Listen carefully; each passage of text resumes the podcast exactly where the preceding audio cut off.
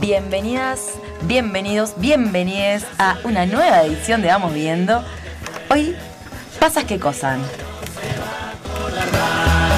Era feliz sin amor. Pensaba y se le caía una gota. No se me quede, José, por favor. Alguna vuelta le vamos a encontrar. Y déjese de pensar. Que la música es una nota.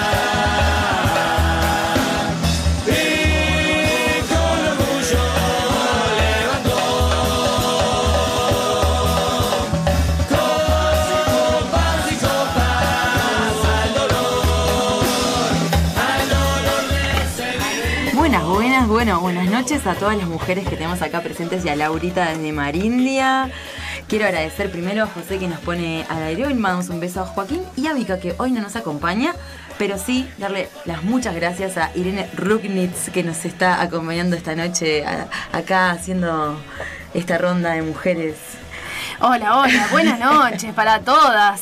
Acá y del otro lado, gracias Flavia por invitarme. Por favor. Eh, lo daremos todo lo que nos queda. Porque no es mucho. Que no es mucho, pero igual estoy eh, súper contenta de Ah. estar finalmente acá en Vamos Viendo, que bueno. Que justamente como el programa Vamos lo dice, vamos viendo a ver qué sale. Y ya tenemos con nosotros a nuestra invitada que vendrá en el segundo bloque, pero ya la conocen.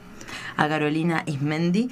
Ya está con nosotros, así que te doy las buenas noches, Caro. Si querés ya entrar en nuestra conversa, hoy tenemos un bloque distinto, pero me encantaría que, no sé, que nos digas si estás acá. Bueno, bueno, muchas gracias. Muchas buenas noches también para todas y todos. Y mm, gracias de nuevo por invitarme. Este espacio para ya, ya es un espacio así, este, amigo, donde poder hablar de las cosas que nos pasan. Bueno, Lauri, buenas noches para ti. Un jueves más. Buenas noches, buenas noches. Estaba muteada como siempre, pero, pero presente. Este, encantada ahí de conocer a Irene, mucho gusto. Y, y, mm, saludamos a Vika, que se anda, se anda gozando por lugares muy, muy conocidos por mí, así que Ah. me alegra, me alegran estos, estos enroques de que unos estamos en unos lados y otros en otros. Tal cual. Yo siempre en Marindia, para no cambiar. ¿eh? Te damos, vamos a tener el gusto de capaz. Vamos a hacer fuercita para el último, que falta poco ya para que se acerque el último programa de a poquito. Así como se acaba el año, se acabamos viendo en esta edición por lo menos. Bueno, y hoy, lo particular de este programa, es que no vamos a debatir tanto eh, en esta consigna de pasas que cosan, porque bueno, es un poco las cosas que pasan, ¿no? Y la forma de divertirnos siempre con, con los, con los nombres que le damos al programa. Y queríamos, eh, aprovechando que Irene es nuestra periodista invitada, Yo no- no, me, va- me va, me va- me va a matar en cualquier momento Irene. No, Lo pero... que pasa es que es la hora, ¿viste? Es la- Porque a mí como que la, el crédito de periodista como que lleva una hora que me lo gasto en el día y, entro en modo derrape. Que reengancho con, Con el programa. el programa de ayer. Eh, no, un poco eh, para, para contar un poco a la audiencia también y, y- Sí. y al resto de las amigas de, de Vamos Viendo. eh, nada, venimos a, a apoyar acá, a visitar un poco el programa y ta, hacer lo poco que, que- que sé hacer, digamos, que es este bueno compartir un poco de, de información y de reflexión sobre el- lo que nos está pasando, que siempre viene bien poner palabras a, a lo que nos pasa colectivamente y por ahí conectar también con lo que nos pasa a nosotras, con esto, con la realidad Tal cual. de nuestro país. Así que bueno, si querés podemos arrancar con la primera noticia que teníamos para comentar en el día de hoy. Impactante, ah, imp- impactante porque yo le decía hoy Irene, bueno, las noticias que son, y bueno, un poco eh, últimamente las que nos están llegando, y cómo nos llegan, en las redes, así, ¿no? Como que nadie indaga mucho, me parece, como más, más si tenés con la profesión, bueno, sí, te lees un par de diarios, y bueno, algún aficionado que nos va quedando, pero después esta lectura rápida de no chequeo, ni siquiera una fuente, nada, y bueno, entonces nos llegó, y ahí me llegó en modo historia, como, ¿qué? ¿Qué pasa? En modo historia de Instagram te de, llegó. de Instagram, historia de Instagram, exactamente. Bien. Y bueno, queríamos compartir eso. Bueno, seleccionamos tres noticias. Antes de seguir, quiero saludar a mi hija Lea, Ay, que también está en el estudio, que no la saludé hoy porque, bueno, eh, cosas, cosas que pasan, qué cosas, pero eh, está acá y donde siga hablando la vamos a invitar al aire, no sé, yo lo propongo. ¿Está? Si sigue zapateando acá al lado del micrófono, de pronto podemos llamarla a comentar, no la primera noticia, que es un poco, bueno, cuando sea más grande vamos a hablar de esto. Este. Pero bueno, quería ya transparentarlo porque por ahí también la audiencia puede escuchar y puede, Y ve- puede- ver que pasan cosas. Sí. ¿Está? Porque Para una niña de o 6 no- años en el estudio. Ah, Para hacer una, es hermosa. Eh, para hacer honor al, al nombre del programa y Exacto. lo vamos viendo tal cual. Sí, este, y le agradecemos a Lea también por acompañarnos Sí. y por, eh, bueno, ba- bancarse este acompañamiento. Nos acompañamos en la vida. En fin, vamos a empezar entonces con esta noticia. Vos decías que te había llegado a través de una historia de Instagram. sí, me enteré. Eh, sí, pasa un poco esto. Hay como eh, lo, lo urgente y lo importante, ¿no? Sí. Porque vamos a, a- a- tomamos tres noticias que por ahí eh, tienen como distinto impacto en, en- en la realidad más inmediata, eh, pero que claramente tienen distintas formas de viralizarse o de estar presentes en la agenda. Y vamos a empezar con una que por lo menos a quienes estamos como eh, en, en algunos eh, vamos a decir, targets, sectores, qué sé yo, mujeres, eh, que estamos como, bueno, en este, no, con, con ciertas em, inquietudes, digamos, porque tampoco vamos a generalizar, Sí, es este, a veces cuando eh, eh, desde el feminismo y con, la- y con cierta masificación, o sea, cierta, no, con la masificación del movimiento feminista eh, y con las redes sociales también podemos pensar que estamos como todas en la misma, como todas hablando de lo mismo y en realidad ta, hay como Sí, una diversidad no solamente de discursos, sino también de realidades. Y si podemos hablar de esto también es porque podemos y porque no tenemos que estar hablando de otras cosas eh, más vitales, eh, que, que- que, no sé, eh, de trabajo, por ejemplo, de, de- de, bueno, de otras cosas. Y por eso, en primer lugar, lo quería plantear. La noticia que traemos en primer lugar... Lea, ¿tú quieres participar? Bien. En primer lugar vamos a hablar del ex fiscal Gustavo Subía, que eh, eh, bueno, ya no es más fiscal, pero bueno, la gente lo identifica muchísimo con esto, y actualmente es diputado, del. Partido Colorado. Eh, Gustavo Subía fue a un programa de televisión en Canal 12 este, y estuvo... Fue a defender la ley de urgente consideración. Sí, ¿Por qué? Porque se juntaron las firmas y va a haber un referéndum donde la gente va a tener que decir si quiere derogar eh, de esta ley que ya está aprobada 135 artículos que por distintas razones han sido cuestionadas desde diversas áreas. No vamos a entrar en esto. No, por supuesto que no, porque este tenemos tres programas. Pero eh, lo que sí vamos a decir es que este personaje de la política, este señor, no es la primera vez que tiene como una irrupción en los medios de comunicación, en una nota, eh, pero se viralizó, vamos a decir, el video, la nota, donde a partir de, de defender la ley de urgente consideración, empieza a poner como una serie de ejemplos que... eh, bueno, se embarca como en un debate con los periodistas de desayunos informales y, bueno, eh, básicamente termina diciendo cosas como muy a la ligera eh, de parte de un legislador y de un ex fiscal, o sea que además nos da pistas de en qué está la política Sí, sí, y sí. en qué está un poco la justicia también, porque aunque esta persona no sea eh, fiscal en este momento, eh, sí podemos decir que, que podía puede ser como representativo de una forma de pensar, por lo menos a este nivel.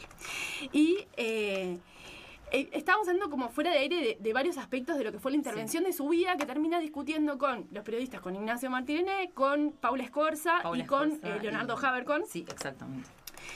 Sobre distintos aspectos, en realidad hay un, un punto de la ley de urgente consideración que plantea un formato de alquiler sin garantía, donde este, aparentemente como que, entre comillas, se legaliza algo que no es, o sea, un acuerdo como más de palabra entre una persona que alquiló un- una casa, una vivienda, y otra persona que se alquila.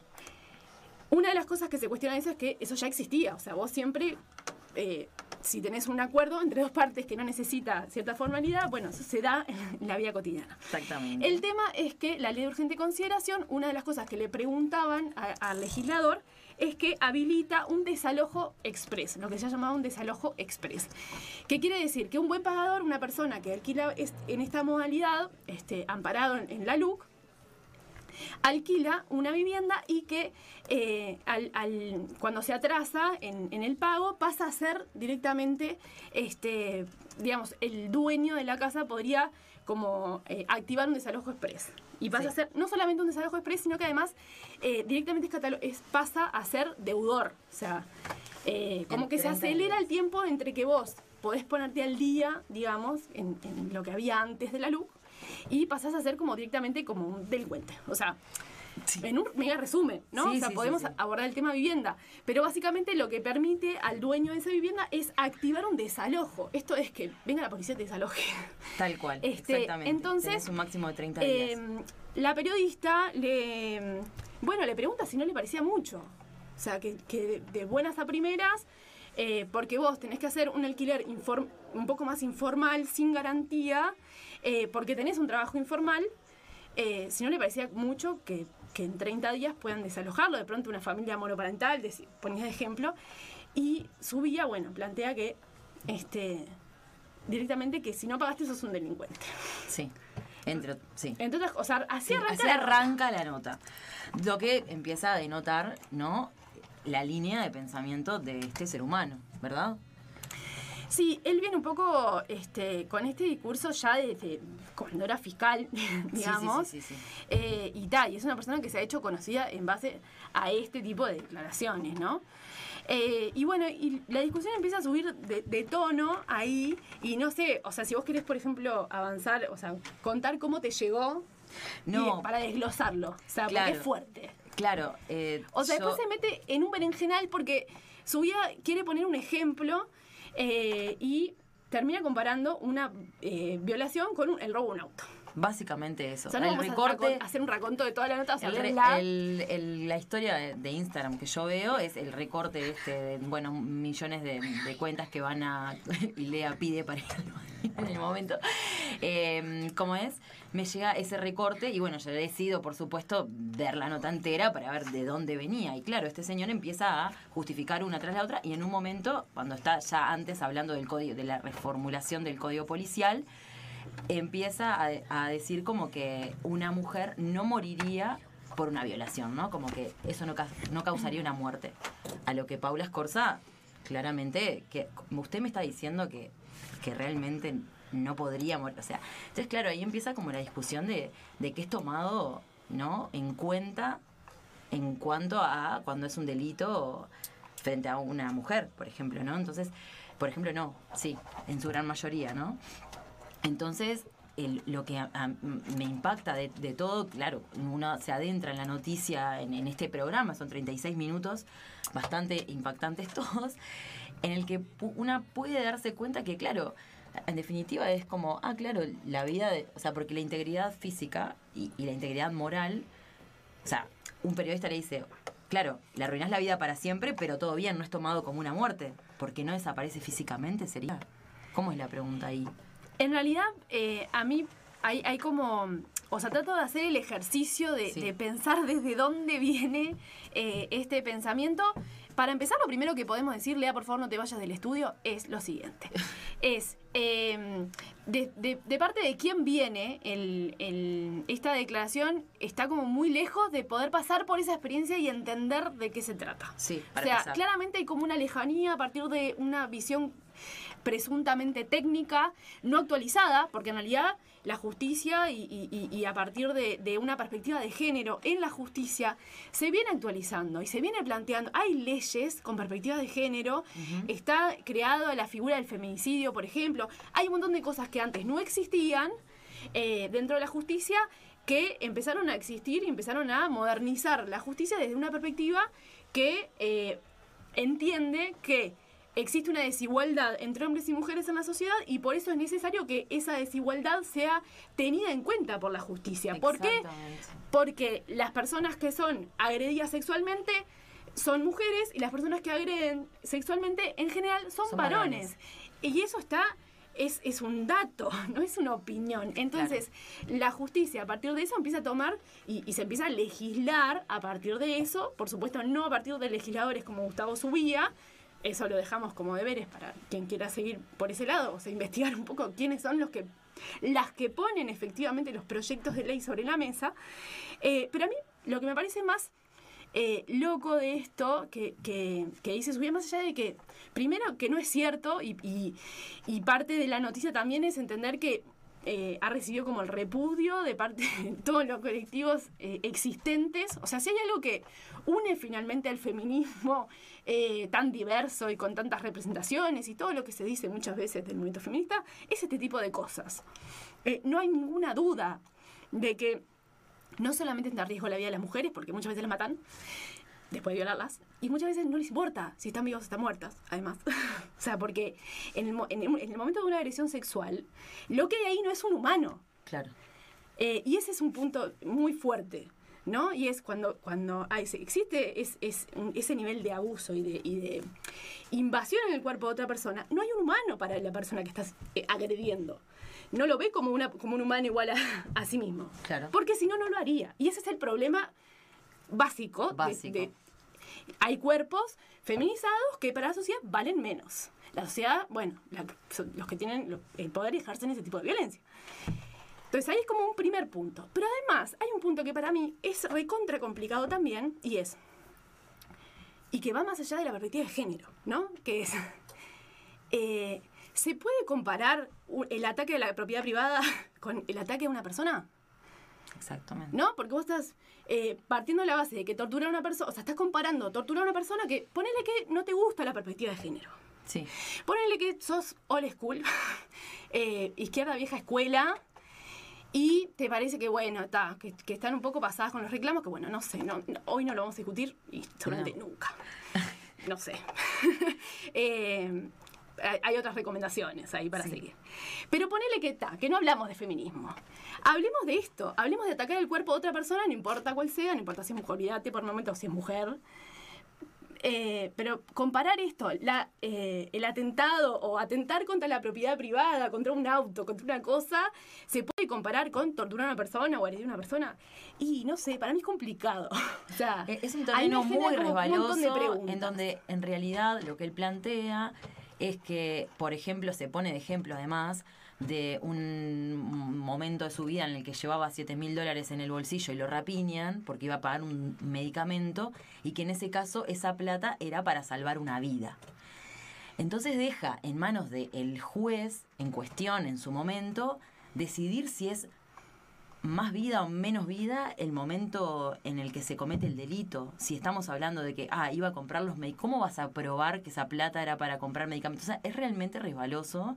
Entonces va a terminar siempre sucediendo lo que sucedió toda la vida desde que el mundo es mundo, que es pensar que la justicia en realidad no existe, ¿no? O sea, es, es como algo relativo, o sea, más allá, digo, en el, en el pensamiento colectivo, ¿no? Me pasa con los gurises en la clase, hoy vengo a discutir eso en la reunión de profesores, realmente, ¿vamos hacia un lado o vamos hacia el otro? Me parece a mí, es como dejar esa, esa, estoy obviamente que opinando, ¿no?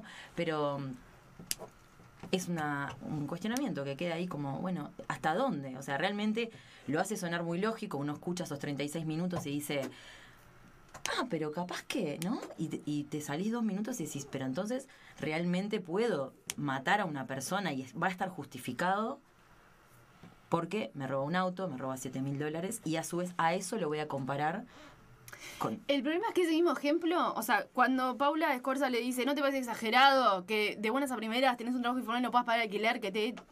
eh, su vida dice, ¿y a vos no te parece peor que haya gente que no pueda alquilar? Claro. Eh, si empezamos a buscar situaciones horribles, está lleno. ¿Qué quiere decir con esto? Quiere decir, no se puede legislar en base a situaciones horribles, pero él para ejemplificar pone Sí. una sí, situación horrible. Sí, tal cual. Está, no. Me parece que ahí eh, vamos a cerrar esta noticia con lo siguiente. Eh, la, la políticas públicas y la justicia está hecha para poblaciones, no para individuos. Claro. Eh, me parece que siempre es interesante como pensar desde qué grupos de la sociedad está planteada eh, una posición política o una posición ante la justicia. ¿no?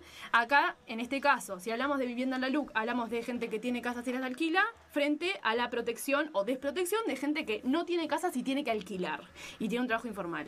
O gente que eh, recibe agresiones sexuales eh, Tal cual. y gente que las hace. Bien, yo creo que, siendo que tenemos una hora, tenemos a Caro acá y eh, nos- Hemos a mí por lo un menos. poco tarde sí, también, es verdad. Es verdad. Vamos a asumir. Y vamos a asumirlo. Y que nada, que es eh, todo lo que tenemos para hablar el día de hoy es muy interesante. Teníamos dos noticias que tenían que ver con este con la Murga Calle La Cabra y su presentación en la prueba de admisión. También otras sobre los recortes educativos, sobre todo en UTU, que es lo que en este momento Es un podría tema más desarrollar. largo, Es sí. un tema muy largo que tiene como muchas aristas además. Entonces vamos a irlo, no sé, para un próximo ciclo No, y capaz viendo. que también es un buen momento para dar las vías de contacto. Sí. Me contabas que hay gente que comente, que es de comentar en YouTube. Porque En aparte estamos en YouTube. Sí. Algo que no eh, sabía. No, le, le dije recién hace dos minutos. Estamos en el canal 2 de Mediarte en YouTube. Estamos también en Instagram con Vamos Viendo en Vivo, se llama nuestra cuenta. Y también tenemos un celular que ya te lo digo porque Mamá nota me el celular, a ver. Mamá, mira, cero- mamá hoy no me está escuchando. 091-453-674 y recibimos mensajitos que siempre nos mandan y nunca los leemos, pero nosotros los recibimos y nos llenamos de amor. Claro. Así que bueno, vamos a la primer pausita, recortita, recortita, gracias José, y volvemos enseguida con Carolina. Dos vale cuatro. Ay, qué está la calle. Vamos a meterla en la sopa para ver si la ablandamos. Ay, qué dura, puro hueso. Vamos a hacer con ella un caldo bien espeso. Ay, qué dura está la calle. Vamos a meterla en la sopa para ver si la ablandamos. Ay, qué dura,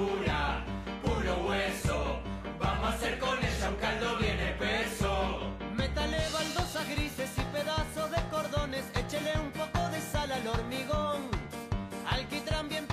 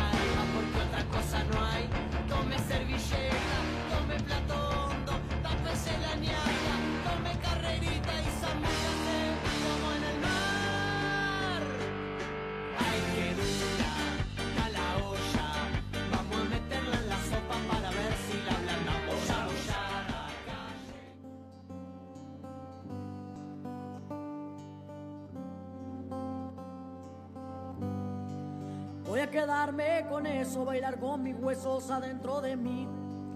Voy a contar un secreto, sacarme la foto que aún no subí. Voy a perder más el tiempo y que el aburrimiento me invada de mí. Y voy a armar con las partes la historia que pueda, la vida es así. Mi grito lo transformo en lucha y cuando... Bueno, ya estamos de vuelta porque estamos con el tiempo que nos está apremiando. ¿Se dice así? No, no se dice, no importa. Sí, claro que sí. Carolina Ismendi, que nos acompañó en el programa eh, Amor como Puente. Les voy a recordar que es actriz, que es egresada de la eh, Escuela Municipal de Arte Dramático, es profesora de literatura, egresada del Instituto Profesores Artigas. Una cosa increíble estas dos carreras. Se desempeña como docente de teatro en la enseñanza secundaria, opción bachillerato artístico, tanto en instituciones públicas como privadas y como educadora en la unidad carcelaria número 7 en el departamento de Canelones, que es por lo que vuelve Carolina. La tenemos ahí de vuelta con nosotros para contarnos la experiencia de cómo termina todo este, este año en el que estuvieron en el intercambio de cartas. Si querés nos puedes recordar ahí un poco cómo era. Y quedamos en invitarla nuevamente para conversar sobre la, la belleza de quedamos ahí como muy im- impactadas de, este proyecto tan hermoso que te juro que lloré desde el primer minuto hasta el último en las redes de Carolina que la pueden seguir, eh, Carolina Ismendi así, ¿no? En Instagram, una belleza de proyecto en, el módulo 7 de la cárcel de Canelones y bueno, hacer un repasito capaz y contarnos cómo, cómo es ese encuentro entre las partes. Bueno, muchas gracias, gracias, gracias. Para nosotros es tan bueno esto, tener espacio donde poder este, comunicar. Eh, tiene que ver con esto de los discursos y los relatos y quién, quién asume la palabra, retomando la noticia anterior, este, retomándola no, sino que haciendo mención, que tiene que ver con eso, ¿no? Los- cómo, cómo quién toma la palabra, ¿no? Y quién, qué, qué dicen los que tienen poder y palabra. Este, el proyecto se trataba de cárceles, eh, cartas desde la cárcel. Era un proyecto, es un proyecto que consistió en eh, los participantes del taller de la unidad 7. Eh, trabajamos sobre el dispositivo carta, escribir cartas, eh, que tuvo varias etapas, pero el, el final de- del proyecto consistía en, en tener un intercambio con gente de afuera, con ciudadanos y ciudadanas de afuera, tres cartas y que esto terminaba con eh, un encuentro presencial. ¿no? Es decir, eso es, es- la carta como, como encuentro entre ausentes terminaba haciéndose eh, la inversión, ¿no? Esas ausencias se volvían presencias, se conocían y, y bueno. Que esto sucedió el 5 de noviembre. Exacto, ese era el nadita. cierre. Y eh, hace nada y, y fue genial para empezar. O sea, no- eh, podía, podría, podría no haberlo sido. Quiero Sí. decir, siempre está la posibilidad de que la las cosas no claro. sucedan o que no suceda lo que uno imagina o piensa o proyecta. Bueno, fue todo lo contrario. Pasó más de lo que nosotros imaginábamos. Em, sucedió lo que habíamos pensado y más, ¿no? Este, el 5 lo que hicimos fue recogimos a toda la gente de afuera, eh, fuimos juntos a la unidad, los, de, los participantes del taller estaban esperando en, en el horario del taller e ingresamos. Eh, ya todo desde el viaje fue, ¿no? Es decir, tuvo, hubo una preparación muy potente, este, tanto en el adentro como en el afuera. Los, los participantes del taller habían enviado la última carta a sus remitentes y, entre paréntesis, recordar que la correspondencia era privada, o sea que ellos tenían una comunicación que nosotros no interveníamos ni la leíamos, salvo que nos contaran. Pero Claro. había un- una, una complicidad ahí. Hermoso. Eh, y en esa última carta los participantes, les re- con algunas consignas, le regalaban una frase a sus remitentes que nosotros no sabíamos. Los remitentes, bueno, cuando fuimos el viernes, cuando nosotros empezamos el taller, la primera consigna fue que durante el primer tiempo, los primeros minutos, nadie iba a llamarse por los nombres. O sea que sabías que tu remitente o con quien habías comuni- te habías comunicado estaba por ahí, pero no Ah, sabías quién qué- era. qué increíble esa dinámica. Sí, fue muy bueno porque empezabas a, a ver gente y, y todo el imaginario que cada uno tenía de su remitente, eh, bueno, ponerle cara, ¿no? Había como un juego ahí, este, de, primero de, de dejar que la imaginación fluyera. Y bueno, y después mencionaba lo de la frase porque eh, la idea era, eh, lo- empezaron a encontrarse a partir de la complicidad de esa frase, de ese regalo. No fue Ah. decir, bueno, yo soy Juan, este, Sí, sí, sí, ¿a quién sí. le, escri- le escribía fulano y ese fulano se presentaba? Sino que cada uno este, decía esa frase y quien, quien, quien reci- había recibido esa frase, eh, bueno, se adelantaba, ¿no? Y ahí había un encuentro. no. Fue muy potente porque además eh, pasó que también eh, algunos de afuera no pudieron estar. Entonces, pero tenían, habían Ah. mandado su video, entonces eh, los de adentro recibían la carta, la respuesta y el video con un mensaje personalizado. La verdad que, eh, ta, cubrimos todos los lugares, ¿no? Eh, las ausencias, no queríamos que hubiese ausencias de ningún tipo. Claro. La presencia iba a estar vía tecnología o cuerpo presente. Que es muy importante eso además, ¿no? Porque era el momento de la expectativa. Total. llegue ese día, ¿no? Total. Como- Todos estaban esperándose, proceso. los de adentro Sí. y los de afuera. Y, genera, y lo que no podía pasar era frustrarnos en el encuentro. No, claro. Ahora que ponías esta canción, el grito para nosotros fue muy importante esta canción, entre otras, porque habla de eso. Cuando yo encuentro a un otro, me dejo caer, ¿no? Es decir, encontrarse y recostarse en el otro, tener a un otro y tener a un otro que escuche mis palabras, ¿no? Entonces, este, ese encuentro era, bueno, eh, materializar esa conversación. El encuentro fue mágico, sucedieron cosas increíbles y sucedió que en el, en el terri- lo que tiene que ver con, los, con la conquista de determinados territorios, ¿no? Es decir, estábamos en un salón, en realidad es, una, es, es muy bueno porque eh, en realidad el encuentro no fue en el salón que siempre tenemos clase, o taller más que nada, eh, sino que fue en una capilla, que es una capilla que está ahí adentro. Que es interesante porque también eh, la carga de los espacios Sí, también claro. cruza este, todo. La, la- esa capilla tiene una importancia súper este, preponderante en la unidad para muchos de ellos. Sí. Y para nosotros era importante que, se- que ese espacio también se nos abriera a nosotros. Claro. Simbólicamente implicaba un montón de cosas, Sí, ¿no? Este, entonces, bueno, y ahí se dio el encuentro y participamos todos. Y una vez que pasamos la puerta de ese, de ese espacio, o sea que estábamos adentro todos, mirabas y salvo por algunos distintivos, como por ejemplo un uniforme, eh, realmente no sabías, las diferencias eran las diferencias naturales que tenemos por ser distintos. Claro. Pero era una comunidad de gente que se reunía. Había, estaban los privados de libertad, estábamos los educadores, estaba la gente de afuera y había operarios eh, Te iba a penitenciarios preguntar si había operarios. participaron, unas mujeres increíbles, este, que son las que nos acompañan. Claro. Eh, nos acompaña más gente, ¿no? Pero bueno, las que pudieron participar. Y bueno, por eso digo, más allá de las cosas visibles, algunas diferencias que era obvio, ¿no? Que los roles que cada uno ahí ocupaba, se generó una dinámica de, de un territorio, era como este de igualdad, ¿no? Es decir, de, de gente que estaba reunida y celebrando algo, celebrando el encuentro. Y eso es- fue alucinante. Fue alucinante porque, mm, porque bueno, porque evidencia esto de los territorios, cómo Sí. podemos conquistar durante un tiempo acotado, no- sin, sin romantizar nada, pero un tiempo acotado, un tiempo con determinada cantidad de gente, no es una cosa este, con un proceso hecho, pero hay un tiempo en donde nos podemos mirar y nos miramos y hablamos y compartimos y no había este, dispositivos de seguridad extra, no había nerviosismo de nada.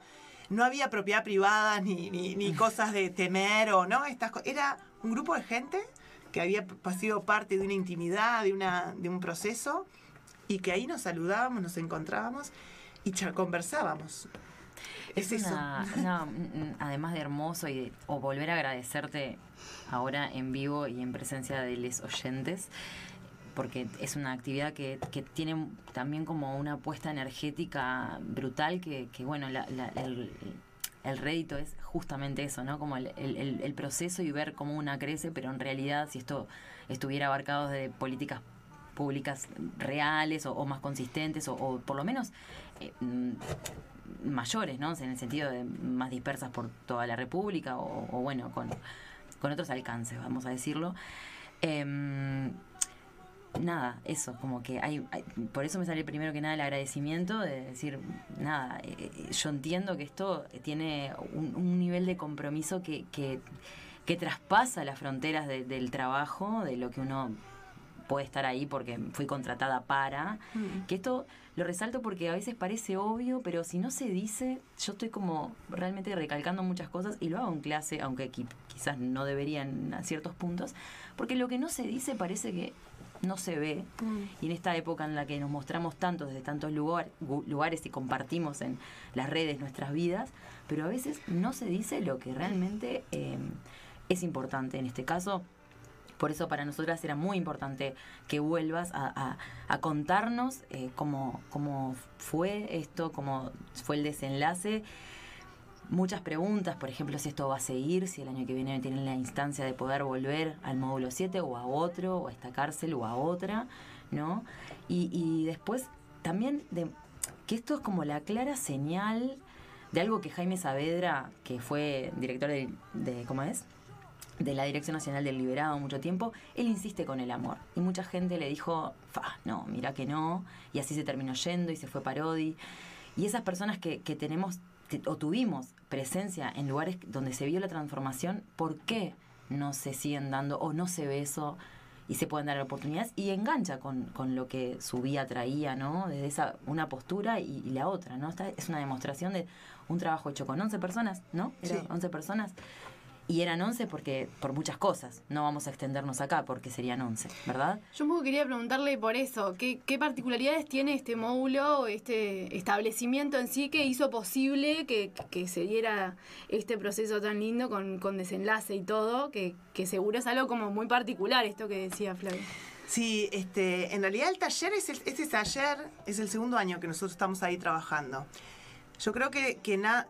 Hay algo importante que vos decías, Flavia, esto de que nada es por generación espontánea, ¿no? Claro, o sea, no hay nada que haya sucedido. Ah, eh, sí, por supuesto hay una zona del, del azar que, hace que, sí.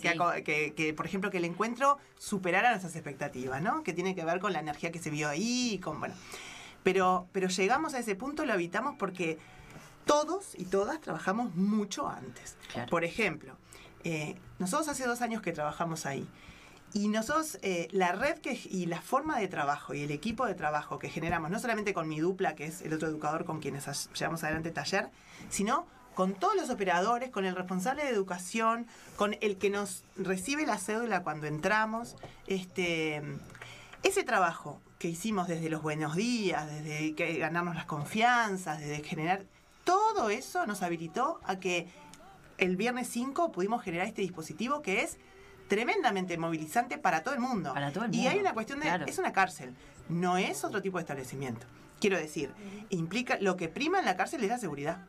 Eh, y que se haya hecho este, este movimiento de generar, eh, de que lleguen, una, era una camioneta con dos autos, éramos eh, como 15 personas de la afuera. Hay toda una cosa que hay que cuidar, que solamente era, fue posible esa logística porque generamos todo este equipo. Hay mucha, es eso, ¿no? También es que, que hacemos muy bien el trabajo. Sí. que parece un poco soberbio, No, pero habla del profesionalismo de los educadores y las educadoras, ¿no? No, no estoy hablando en lo personal, porque nuestra experiencia, y yo tengo la oportunidad de difundirla acá, pero en todos los lugares se hacen talleres alucinantes, ¿no? Y propuestas alucinantes. Y es porque somos muy profesionales, sabemos lo que tenemos que hacer. Eh, entonces, eso también habilita a, que la gestión, a que las logísticas, a que los territorios tampoco nos invadimos, eh, sabemos hasta dónde vamos y hasta dónde no. Sabemos trabajar con, con- con los, con los privados de libertad, sabemos llevar adelante un taller, eh, hay códigos que, que sabemos manejarlos. ¿no? Claro. Entonces, este, Y todo un aprendizaje de eso, a previo y en, la- Totalmente. y en las instancias de intercambio, ¿no? Que Exacto, además es a la- medir. estar Exacto. atentos y atentas a, a- a ese a lo que ellos demandan y a lo que uno también puede dar. Exacto. Que es estar con las antenas totalmente y soñar. abiertas. Soñamos cuando empezamos con este proyecto que era demencial. Claro. porque implicaba una logística y un mantener, tanto para la gente de afuera como para la gente de adentro, mantener el vínculo, ser de cartero, ser una logística. Estábamos andando por los ómnibus por todas partes de Montevideo, incluso por el Pinar, por Canelones, por, llevando cartas, trayendo cartas. Teníamos que tener muy, mm, sostenerlo mucho. Y soñamos y dijimos, bueno, vamos a hacerlo, somos capaces de hacerlo. Y si no, nos frustramos juntos. Claro. No pasa nada, quiero decir, ¿no? Es- No, está pero bien, bueno, pero de- apostamos a que era posible y realmente, y le ganamos también a la falta de recursos. Tuvimos recursos cero, y eso es importante decirlo, porque, porque bueno, porque las formas también hacen al contenido. Nosotros podemos tener un contenido alucinante. Ahora, si no le damos un, un buen envase, quedaría en un ejercicio de menor calidad. Y es un derecho tener de buena calidad las cosas. Entonces, no teníamos rec- mm, recursos para, para unos stickers, para... Porque ¿no? solamente estaban financiados sus sueldos y nada más. hay, eh, eh, el- los recursos que hay para materiales son mínimos. Y con lo mínimo no se puede trabajar. De sí que la gente eh, y, y nuestros contactos y nuestros vínculos de, de este proyecto se enamoró mucha gente. Claro. Entonces tenemos, eh, filmamos, hicimos un, un pequeño registro, hicimos una publicación y todos, eh, el cámara, el que hizo el montaje, la que nos conectó con la, impre- con, con la imprenta, gente muy conocida que nos quiere mucho y que quiere el proyecto y se sumó. Entonces es un triunfo que en otro momento diré- estaría bueno reflexionar esto de está bueno el amor y el cariño no es suficiente y no se puede trabajar así en base a porque es el trabajo de la Sí, gente es como romantizar las ollas populares. Están porque hay una ausencia. Básicamente eso. total pero bueno pero es un triunfo de decir Pero bueno sí hay que decirlo, o sea, también es algo que fue posible y que fue posible también gracias al trabajo de, de un montón de personas. Y el agradecimiento total, porque realmente es eso también cuando decíamos, si vos no te enamorás de lo que estás haciendo, nosotros creemos en lo que estamos haciendo, estamos convencidos. Convencidos. Entonces eso hizo que, que, bueno, que todo funcionara, ¿no? Y que fuera precioso. Y me decías, ¿siguen? Bueno, la, eh, por ahora, eh, la idea es seguir. Es un poco incierto. eh, a veces eh, cambiamos. mi, esto es personal, no tengo ni idea todavía. Mi idea es, ya que eh, a veces la- las lógicas es demostrar para que después se apueste, ¿no? Sí. En vez de apostar para y después se- Pero bueno, ya que este proyecto demostró que funciona, eh, mi, mi- mi- mi ilusión es que, bueno, el año que viene sí lo podamos replicar. tanto en Canelones, si es que seguimos ahí, o donde sea, o varias duplas de educadores que puedan hacerse, no sé, nosotros ya empezamos a pirar y a imaginar cosas de cómo poder generar otras redes, entre unidades también, ¿no? Entre, Claro. Es decir, bueno, no sé, este, eh, yo creo que mm, este proyecto vino para, para instalarse Ay, y que demostró que deseo- funciona. Deseo que sí, realmente de corazón. Además, bueno, en donde esté, o si sigamos viendo, o bueno, no sé, seguirnos compartiendo, o quizás compartir proyecto, ¿no? Como que me quedo encantada. Además, se me ocurren muchísimas preguntas, como por ejemplo, nada, esto, ¿cómo, cómo, cómo fue, en, en- o en un individuo por lo menos, ¿no? Porque darse cuenta que que, esto que lo traías la otra vuelta de estar recluido es una circunstancia, es un, es un momento, ¿no? Entonces también empezar a pensar todas nuestras vidas en base a momentos. Nada es para siempre, hay cosas que nos marcan mucho, personales, pero que también podemos ir atravesándolas y venciendo para poder ser otras y otros y, y también darnos cuenta que así como nos despertamos cada día, que parece un acto sencillo, pero hay quienes agradecemos y hay quienes nos olvidamos, Eh, así como eso, todo, ¿no? La vida, la vida que renace cada día, cada primavera, me pongo súper romántica, pero es cierto. Entonces, que estas personas puedan otra vez creerse humanas y humanos, que es lo que a veces falta. Que se puedan sentir eh, capaces de, de transformarse. Y pasa muchísimo, y pasan estas poblaciones vulneradas que terminan en esos recintos porque ya venían vulneradas y vulneradas de antes. Y muchas veces, como me decía Lucía Labonora cuando la entrevistaba para eh, hacer el programa de Uruguay Trabaja, en el que estuviste, era muchas veces quienes los dejan por fuera es el Estado, porque si el Estado está ausente frente a, a- a- muchos momentos de la vida de estas personas, terminan en donde terminan. Yo creo que deben haber encuestas o, o estadísticas, pero que también basta con, con reflexionar un poco de, de dónde salen, por qué van para ahí, pero cuando les das un poquito de humanidad, un poco de amor, un poco de escucha, cómo es la reacción de la otra persona, ¿no?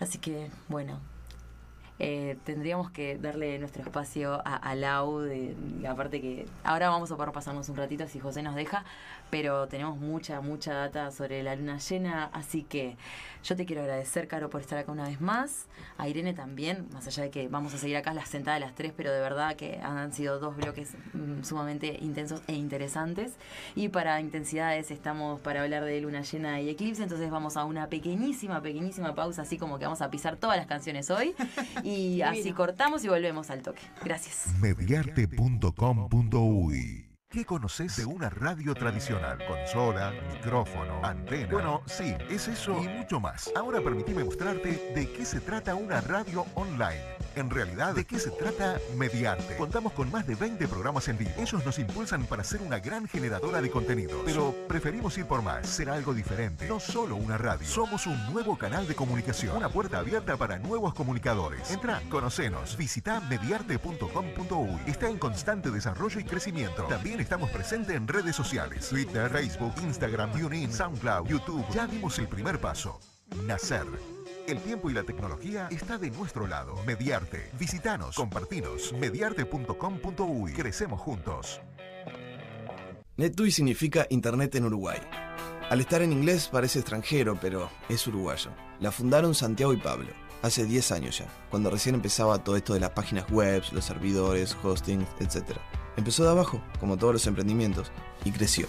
Era obvio, porque Internet crece todo el tiempo y bien usado hace crecer. Así que ya sabes, si tenés un proyecto o una empresa, contá con NetUI para que crezca. Tu mejor opción en hosting, servidores, dominios, mails, backup, en todo. Tómalo como tus aliados, tus socios. NetUI, crece en Internet. En Mediarte retomamos los cursos, adaptando y cuidando las formas, pero con el mismo espíritu de capacitar desde la práctica. Locución, DJ, edición, producción, operador de radio, conducción, periodismo. Y a partir de este año sumamos nuevas propuestas. Podcast, community manager, impro, producción musical, canto, narración creativa, diseño web, diseño gráfico, producción audiovisual. Pedí más información a taller.mediarte.com.uy o al 094 533 979. Mediarte, Taller de Radio. Ahora los jueves son distintos. Ni muy diferentes ni tan parecidos. Jueves 19.30 por señal 1 mediarte.com.uy.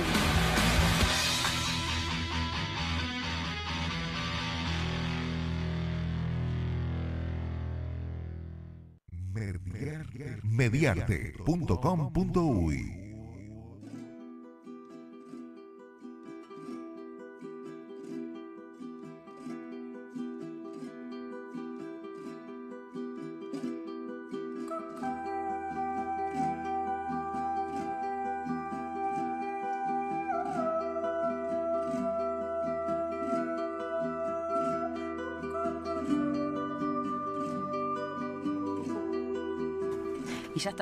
nuevamente con Lau, saludando nosotras desde Montevideo y a ella desde Marindia, como cada jueves que le estamos robando cada vez más minutos, pero no me importa, yo hoy necesito que se...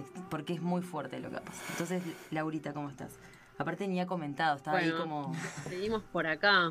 Escuché atentamente este, las columnas anteriores y, y quedé copada. Me quedé con, con un comentario de, del trabajo de Caro que pude ver en sus redes, que, que era un abrazo paisan, pasandero, ¿no? Se llamaba Mm. paisande- paisandero, no sé, ahí De que se paseo, abrazaban. paseandero. que Se, se va de paseo el abrazo y uno es- era una ronda Ay, sí, ¿no? toda mezclada entre todos los que participaron de- del proyecto de las cartas y había que pasar el abrazo recibirlo, ¿no? Era como muy importante, eso se veía en, en el video, ¿no? El dar y el recibir.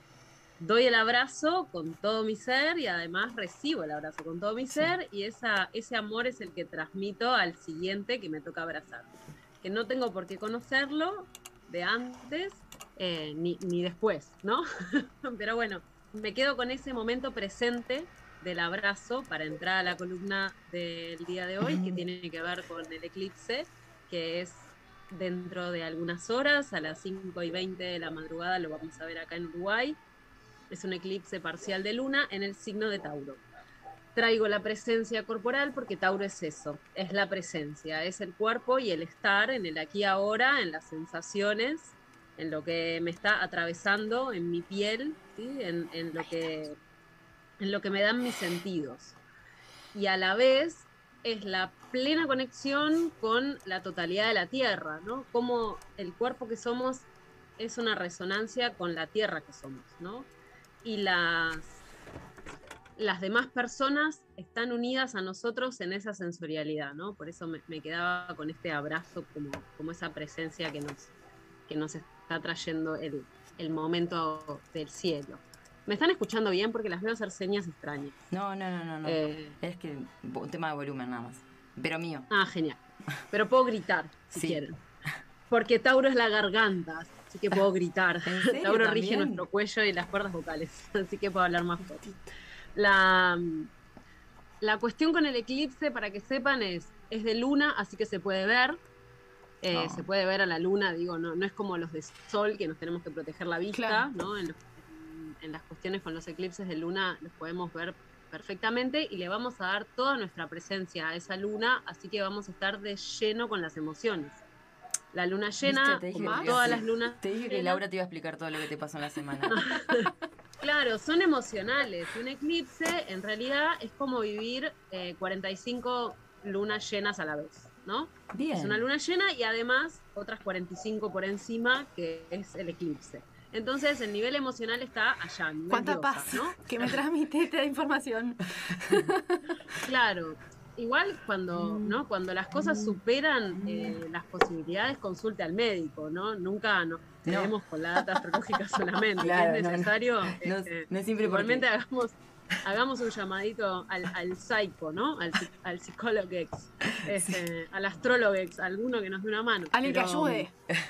Alguno que te tire una soga, pero, pero, pero para rescatarte, ¿no? Sí, no, porque sí, mejor no.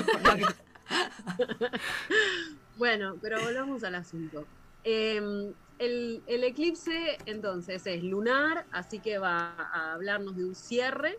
Como toda luna llena, es un momento de cerrar un ciclo, un ciclo que comenzó hace seis meses atrás, en la luna nueva de Tauro, así que pregúntense qué estaban haciendo en mayo, porque lo que estaban haciendo en mayo ahora está terminando, Ah. pero también es un, es un primer eclipse en, en signos, que después vamos a tener todos los eclipses del año que viene en estos signos, que son Tauro y Escorpio. O sea, esto tiene que ver con los nodos de la luna.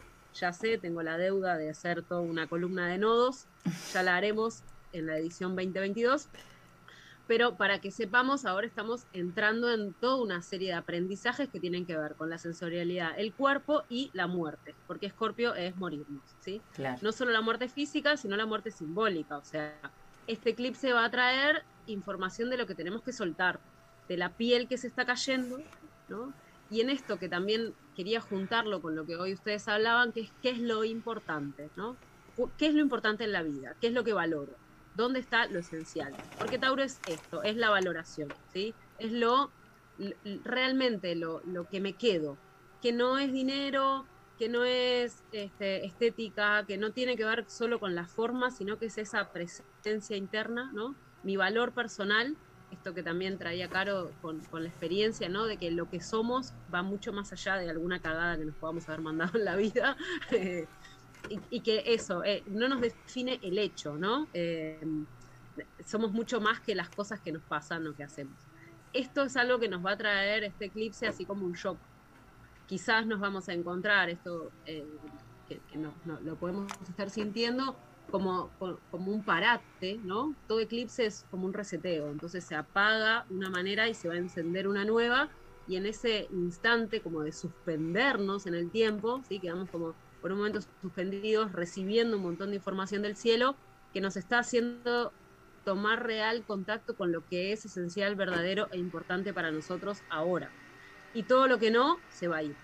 Entonces, si me voy a quedar aferrada a formas viejas, me voy a quedar abrazada a mandatos, a creencias o a maneras que no me están respondiendo en este aquí ahora mis verdaderas necesidades, yo también me voy a ir y me voy a morir con ellas, porque no soy eso ahora, ¿no? Entonces, depende de dónde estemos parados y cómo vamos a vivir este eclipse.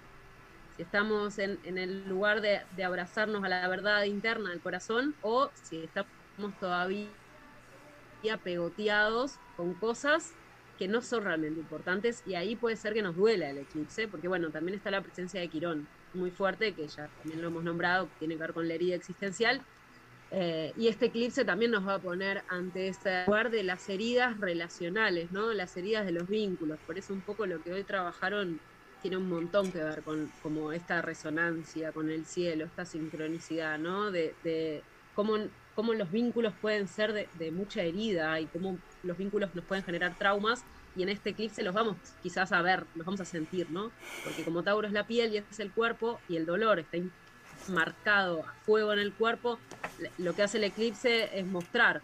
No quiere decir que estamos peor, pero sí va a traer esa memoria sensorial al, presente para reconfigurar e integrar. No se trata de seguirnos nombrando en el dolor, ¿no? No se trata de decir, bueno, sí, soy víctima para siempre jamás, sino que es poder ver dónde dolió, dónde estuvo el trauma y encontrarle un sentido nuevo a esto para dejar de nombrarme así, ¿no? Como Hay una, algo de, Como una forma de, desarticular, ¿no? Como eso de decir, bueno, está. O sea, un clic ahí, real. Sí, porque bueno, es re importante decir que Venus, que es la, la regente de Tauro y que es entonces la regente del eclipse, está en Capricornio y habla de responsabilidad y de madurez. O sea, yo doy respuesta con toda la que soy a las experiencias de la vida y me responsa no, no es que me hago cargo, porque no se trata de cargar, no vamos a cargar ni sostener más nada, eso es en parte lo que trae el eclipse, ¿no? sino que nos vamos a responsabilizar por eso importante, ¿no? por, por luchar por las cosas que realmente eh, valoramos, ¿no? Y esa sí es una pregunta. ¿Qué valoro? ¿Qué es el dinero? ¿Cómo me gano la vida? Em, ¿Qué es la belleza? ¿Qué, ¿Qué, es el cuerpo para mí? ¿La alimentación? O sea, ¿qué, ¿qué, estoy haciendo en la naturaleza y cuál es mi responsabilidad con la sociedad? Eso también está presente porque hay una cuadratura muy, muy fuerte con Júpiter en Acuario el gran aprendizaje del año, que es, bueno, la responsabilidad es social y la conciencia tiene que ser social antes espiritual, ¿no? Y esto también lo está bajando el eclipse. Entonces, mucha info junta que nos atraviesa, que además nos prepara para el siguiente eclipse, que es el 4 de diciembre, y ahí ya sí cierra el eje de Géminis y Sagitario, se van a ser en el eje Tauro-Escorpio, y que vamos a estar como entendiendo este lugar del compost, ¿no? Como de compostar la experiencia, o sea, que lo que muere, esa, parte de mí que muere, en realidad muere, fermenta y genera una vida nueva. O sea, ¿qué voy a hacer con eso que se murió? ¿no? Eh, eh, ¿Me voy a culpar? ¿Me voy a quedar en el vacío por la pérdida? ¿O voy a ver cómo esa, esa, misma, esa misma muerte genera nueva vida, ¿no? Otra vitalidad diferente. Eh, por eso, bueno, creo que este eclipse es una gran apertura a un aprendizaje muy hondo con nuestro psiquismo y con el encuentro con lo que nos da miedo. ¿eh? Eh, por eso, bueno, tomarlo con calma, con amor, con paciencia, además de las recomendaciones que dicen todos los astrólogos, hay que tomar mucha agua en los eclipses, pero este, me parece que, que acá el asunto es estar en presencia, ¿no? Eh, ¿Sería estar el agua para reponer el llanto? Eh, claro, te vas a deshidratar. Vos especialmente, la estoy tengo la predicción acá con tu carta, veo tu tránsito y si te vas a, vas a llorar de todo. Yo No, ya mentira. arranqué ayer No igual, a así que pero, pero sí, te puedes dar un baño de inmersión burgués, si quieres, en sales. Burgués, me encanta, porque ella sabe, ella sabe la obsesión que tengo con esa palabra y con, ¿no? O sea, se te dan cuenta, 11 programas, ya saben cómo pienso, pero bueno. Lauri, qué placer siempre, además, este, esto, escucharte y Estoy, la forma. eh, eh, quiero que valores mi, mi capacidad de síntesis. Yo te. No, sí, igual te dije ahí, ¿viste? No, para mí que re. Tipo, le vamos a robar minutos a José. Y, y nada, sí, tremenda síntesis porque eran. Laura le dice 16 minutos. Quedó 9, creo. No sé, una cosa de esas. ¿Cuánta data para el fin de año? O No, sea, el como que se me... ahí tengo una superposición de placas tectónicas, plan año, plan eclipse, plan la vida. No, aparte te va anunciando que el 4 de diciembre otro, pero que el año que viene, todos en este eje que es bastante intenso. No sé si se dieron cuenta, ¿no? Que Scorpio y Tauro pueden googlear igual también. Y si no, consultarla a Laura sería mucho mejor en arroba. Es, Sol eh, sol, no, sol guion bajo aura guion bajo astrología. Este, me lo aprendí. La pueden buscar ahí al lado que Flavia. además, nada, ya es una compa acá de círculo y, y pero que además siempre tiene este espacio tan hermoso. A mí por lo menos yo lo disfruto muchísimo porque además de todo me encanta escucharla hablar porque ella es muy divertida diciéndolo. Ya ningún astrólogo que, que yo escuche me divierte tanto como Lau. Y además la data que te baja, o sea, es una cosa increíble. Y mientras empieza a sonar el tema en el- con el que nos vamos a ir ahí, Waste the Love de Black Eyed Peas, que ya está por llegar, quiero un chivito así que este va a suceder los 20 años de, de Trascartón, que es una banda, ahí en las 21 horas, el eh, sábado 21, ¿estamos o el sábado 20? Para, ya 20. se me fue. Sábado 20, 21 Sábado 20. horas. En la Va Ferreira, tras cartón, celebra sus 20 años. Y después de, de ese chivitex, agradecerles una vez más a Irene Ruknitz que nos acompañó en el día de hoy, a Caro Ismendi que nos vino a traer nuevamente esta experiencia maravillosa que espero se siga replicando por todas las cárceles del Uruguay y más, que es un modelo para copiar en el mundo entero. A la hermosa de Lau, que la estamos viendo desde el celular. Vamos viendo, ha sido esto todo por hoy. Los reencontramos el jueves que viene a las 21 horas, eh, como todos los jueves, esperamos. Nos quedan dos programitas, vamos anunciando. Nos pueden ir siguiendo. Y no es el tema, me parece, Black Eyed Peas, ¿no? Eh, Where is the Love, que yo tenía ganas de ir escuchando mientras cerraba. Igual Pero- eh, nos, nos vamos despidiendo. Sí. Eh, quería agradecerte, Flau, por Ah. invitarme. Se me pasó volando. La verdad que nada, me quedaba acá, ya había, ya había ranchado. Es que Irene está acostumbrada a las dos horas de Este, derrape de los miércoles y entonces... cuatro. Este, claro, no, otras dinámicas, pero no, fuera de joda, divino haber formado parte de Vamos Viendo. Eh, nada, decir también que acabo de seguir a. a- que acabo de. Ah, le iba a decir, bueno, en arroba Vamos Viendo en vivo. Eh, están la data también para, para, bueno, de la información que, que hubo hoy, para poder seguir también. Y te quería preguntar, eh, el contenido de los programas que se hacen en vivo, ¿se Sí. pueden escuchar después? ¿Se, Se pueden pueden. ver acaso? Exactamente. Como para dar estamos- esa data, eh, mamá, por favor, apunta. eh, que ahora Flavia te va a explicar. Estamos de vuelta, quedamos colgadas en YouTube, me encanta decir colgadas porque bueno, quedamos colgadas en YouTube, pero también estamos en Spotify gracias a una amiga hermosa que en España yo salgo acá, le digo, Mai, fue así el nombre, este es el programa, y ella el otro día Pingui, Ay, cuando aparece en. España, lo baja Tengo una radio. y estamos en Spotify, ponen Vamos Viendo en el buscador y ya aparecemos. Viendo. Están todos los programas del primero hasta el último que ha sido hoy. Sí, exactamente. Por Spotify. Y así que nos vamos a ir viendo por ahí. Vamos a además quedar para cuando vamos viendo no esté al aire ni, en, eh, ni estemos ahí en YouTube ni nada de esto, pero nos vamos a poder seguir escuchando por ahí hermosamente.